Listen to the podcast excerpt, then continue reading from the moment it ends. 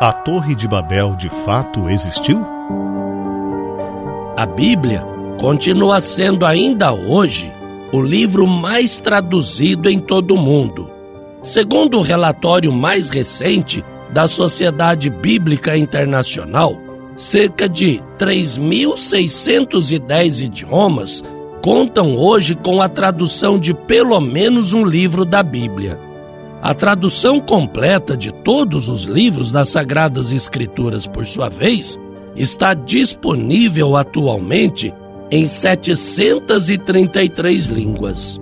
Ainda assim, muitas perguntas a respeito da Bíblia continuam circulando pelo mundo afora. E uma das mais recorrentes é: a Torre de Babel de fato existiu? Começando a responder, é importante que a gente saiba que não é apenas a língua comum ou um território habitado por um mesmo povo que criam a cultura de uma civilização.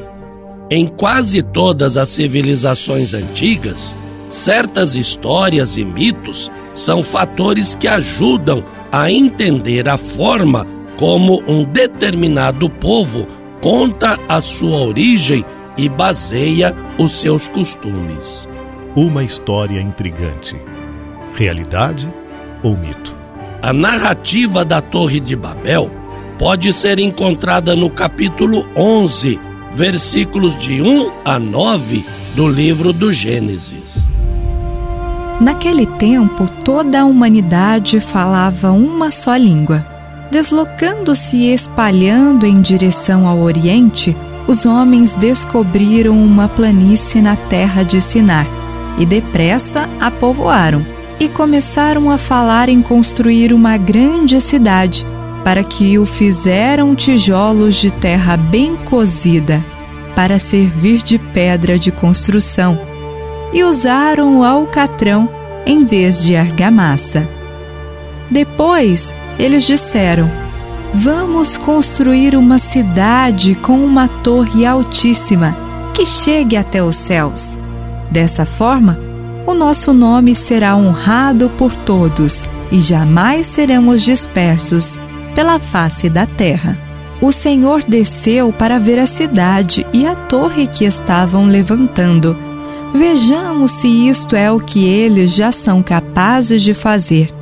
Sendo um só povo, com uma só língua, não haverá limites para tudo o que ousarem fazer. Vamos descer e fazer com que a língua deles comece a diferenciar-se, de forma que uns não entendam os outros. E foi dessa forma que o Senhor os espalhou sobre toda a face da terra, tendo cessado a construção daquela cidade. Por isso ficou a chamar-se Babel, porque foi ali que o Senhor confundiu a língua dos homens e espalhou-os por toda a terra. A narrativa da Torre de Babel já existia antes que os primeiros textos das Sagradas Escrituras começassem a ser escritos pelos judeus, se caracterizando como um dos mitos mais intrigantes da história humana, ao falar de um povo que começa a construir uma torre para chegar até os céus a fim de alcançar a Deus. Porém, o Senhor não gosta da soberba que envolvia o projeto, derrubando a torre antes mesmo dela ficar pronta. Essa história era comum a vários povos da região da Mesopotâmia. Como a maioria dos povos era politeísta, falavam em alcançar os deuses no plural. Mais tarde, os hebreus usam da narrativa para falar da multiplicação dos povos sobre a face da terra, cada um com seus costumes, línguas e tradições. Porque o povo, antes de se estabelecer na terra de Canaã ou Palestina, circulava no meio destas civilizações bem mais fortes e poderosas. Explicações da arqueologia. Se é que existe, ainda não foi encontrada uma explicação que comprove a existência da Torre de Babel.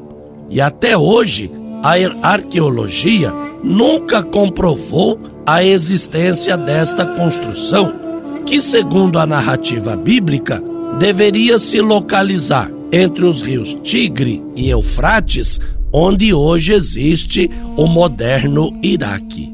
A explicação mais aceita sobre a Torre de Babel é que a narrativa tenha sido inspirada na construção dos templos da antiga Babilônia, localizados no sul da Mesopotâmia, em homenagem ao deus Marduk. Estas construções, chamadas de zigurates, que se destacavam nas imensas planícies da Mesopotâmia, eram templos onde os deuses podiam entrar em contato com os homens. A origem desta crença começou provavelmente com os sumérios. Outra hipótese para a origem da Torre de Babel está no início da construção de um templo que um rei da cidade de Ur, localizada no sul da Caldeia, região onde viveram os antepassados dos judeus, tenha iniciado, mas nunca concluído. É possível que esta história tenha passado de geração em geração, sendo aumentada continuamente, ganhando coloridos diferenciados. Porta de Deus. A palavra Babel em hebraico significa porta de Deus. Mas era também o nome que se dava à capital do Império Babilônico, que em seu apogeu se transformou numa rica e poderosa civilização, chegando a se constituir num dos maiores centros culturais e econômicos do mundo antigo, para onde os judeus foram levados em cativeiro. Existem diversas fontes extracanônicas como o chamado Livro dos Jubileus e o terceiro Apocalipse de Baruch, que chegam a falar das medidas desta torre, possivelmente localizada na Babilônia. A altura da Torre de Babel, segundo um desses livros, seria de 5.433 cúbitos e dois palmos, o equivalente a 2.484 metros de altura, muito mais alta que as mais altas construções do mundo de hoje. O valor e as medidas são realmente impressionantes.